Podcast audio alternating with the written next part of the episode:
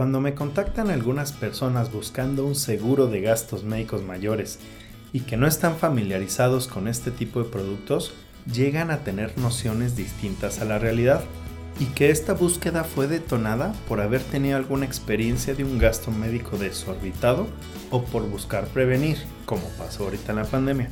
Y hay mucho desconocimiento sobre qué es y qué limitaciones tienen este tipo de seguros. Aquí te explicaré lo más básico de pe a pa.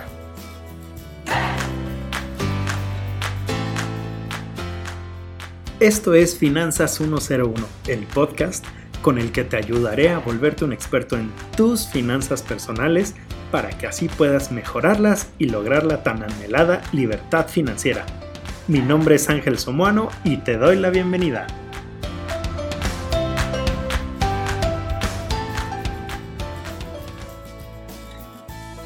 Hice una lista de 10 cosas que tendrían que saber sobre este tipo de seguros, así que ahí vamos. El primero, ¿qué es un seguro de gastos médicos mayores? Pues es un contrato entre la aseguradora y tú en el cual la aseguradora acepta tomar el riesgo de pagarte a ti los gastos médicos que tengas por una atención hospitalaria derivada de accidentes o enfermedades. Y como todo contrato tiene alcances y limitaciones. 2. ¿Lo necesitaré? Por un lado, si estás joven, es muy probable que veas lejos el tema de las enfermedades pero son muy propensos a los accidentes. Además, debes de tomar en cuenta tu historia familiar, ojo en las predisposiciones a enfermedades. Y por el otro, si estás completamente seguro de que no utilizarás el sistema público de salud, esto es algo que necesita. 90% de las cuentas que se pagan en un hospital privado lo hacen personas que no cuentan con este tipo de seguros, teniendo que afrontar estos gastos con sus ahorros o incluso su patrimonio. 3. ¿Será caro? Este es todo un tema. Como en muchos productos de consumo, caro o barato es una percepción del valor que obtienes de algo versus lo que cuesta y tu capacidad de poderlo pagar. Así que si por un lado consideras lo que pagas por estos seguros, pero no consideras el dinero que dejarás de pagar en casos graves de varios miles hasta millones de pesos, claro que se te va a hacer caro. Aquí lo más importante es adecuar las condiciones y coberturas a tus posibilidades. De nada sirve que te ahorques pagando un seguro de este tipo si en algunos años dejarás de pagarlo y que estés desprotegido para cuando más lo necesites. Cuarto, ¿y las letras chiquitas? Este tema tiene algo de mitos porque en las aseguradoras las exclusiones que es lo que no te pagan, normalmente vienen en letras mucho más grandes y negritas para precisamente dejar muy en claro que no se cubre. Las personas que tienen una mala imagen es porque creen que las aseguradoras se dedican a no pagar. Si fuera así, ¿crees que habría alguna aseguradora con 120 años de existencia en México? Y aquí te voy a dar las tres razones por las que no te van a pagar. La primera, preexistencia. Es todo lo que tengas antes de contratar este seguro. Sepas o no sepas que lo tengas. Es como si después de saltar de un avión empiezas a buscar dónde puedes encontrar un paracaídas. Son herramientas basadas en la prevención. 2. Periodos de espera. Estos son lapsos de tiempo en el que te tienes que esperar antes de reclamarles un gasto. Ojo, ha sido dentro de la vigencia de esa póliza. 3 padecimientos no cubiertos. La mayoría de ellos son estéticos o funcionales y varían un poquito dependiendo a la aseguradora. Por ejemplo, las operaciones estéticas de nariz, implantes de pelo, operaciones para quitar grasa, temas relacionados con la fertilidad y otros del estilo. 5. ¿Qué es deducible y qué es coaseguro?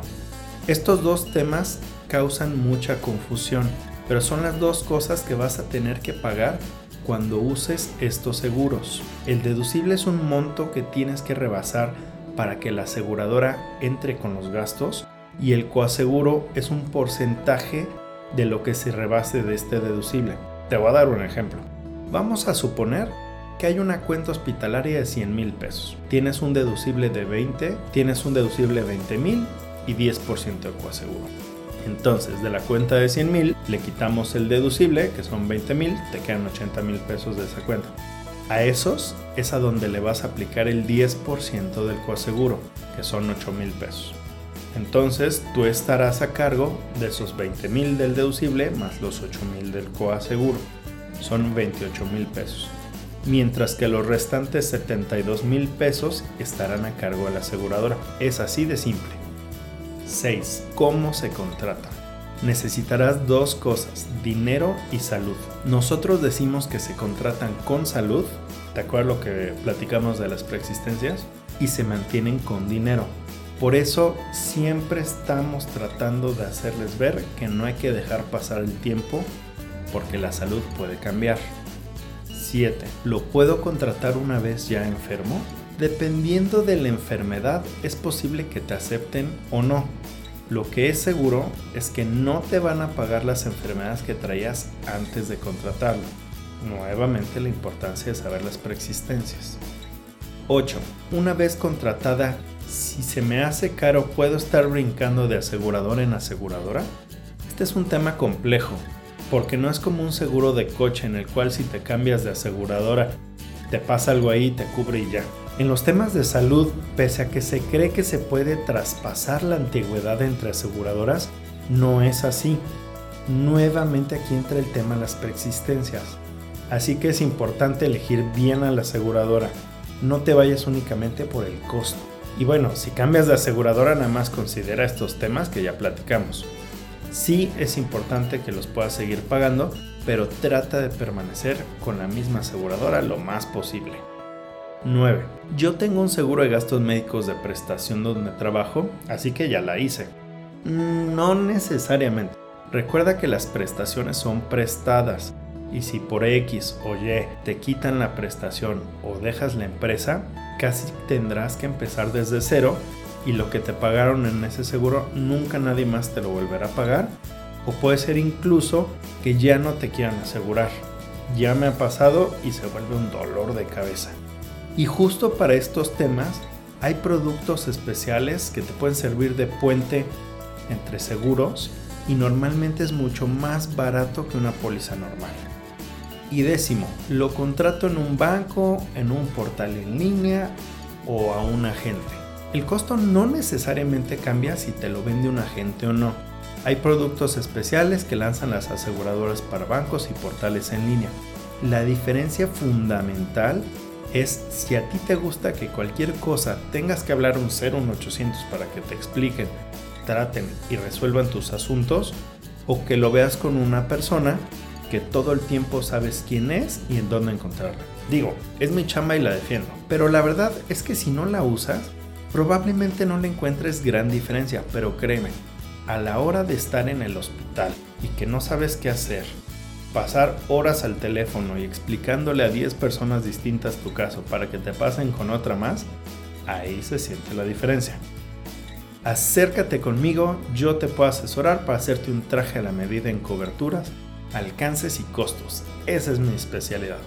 Comparte este capítulo con quien lo pueda necesitar y ya sabes que me encuentras en mis redes sociales, Facebook e Instagram como AsombraTMX. Gracias y hasta la próxima.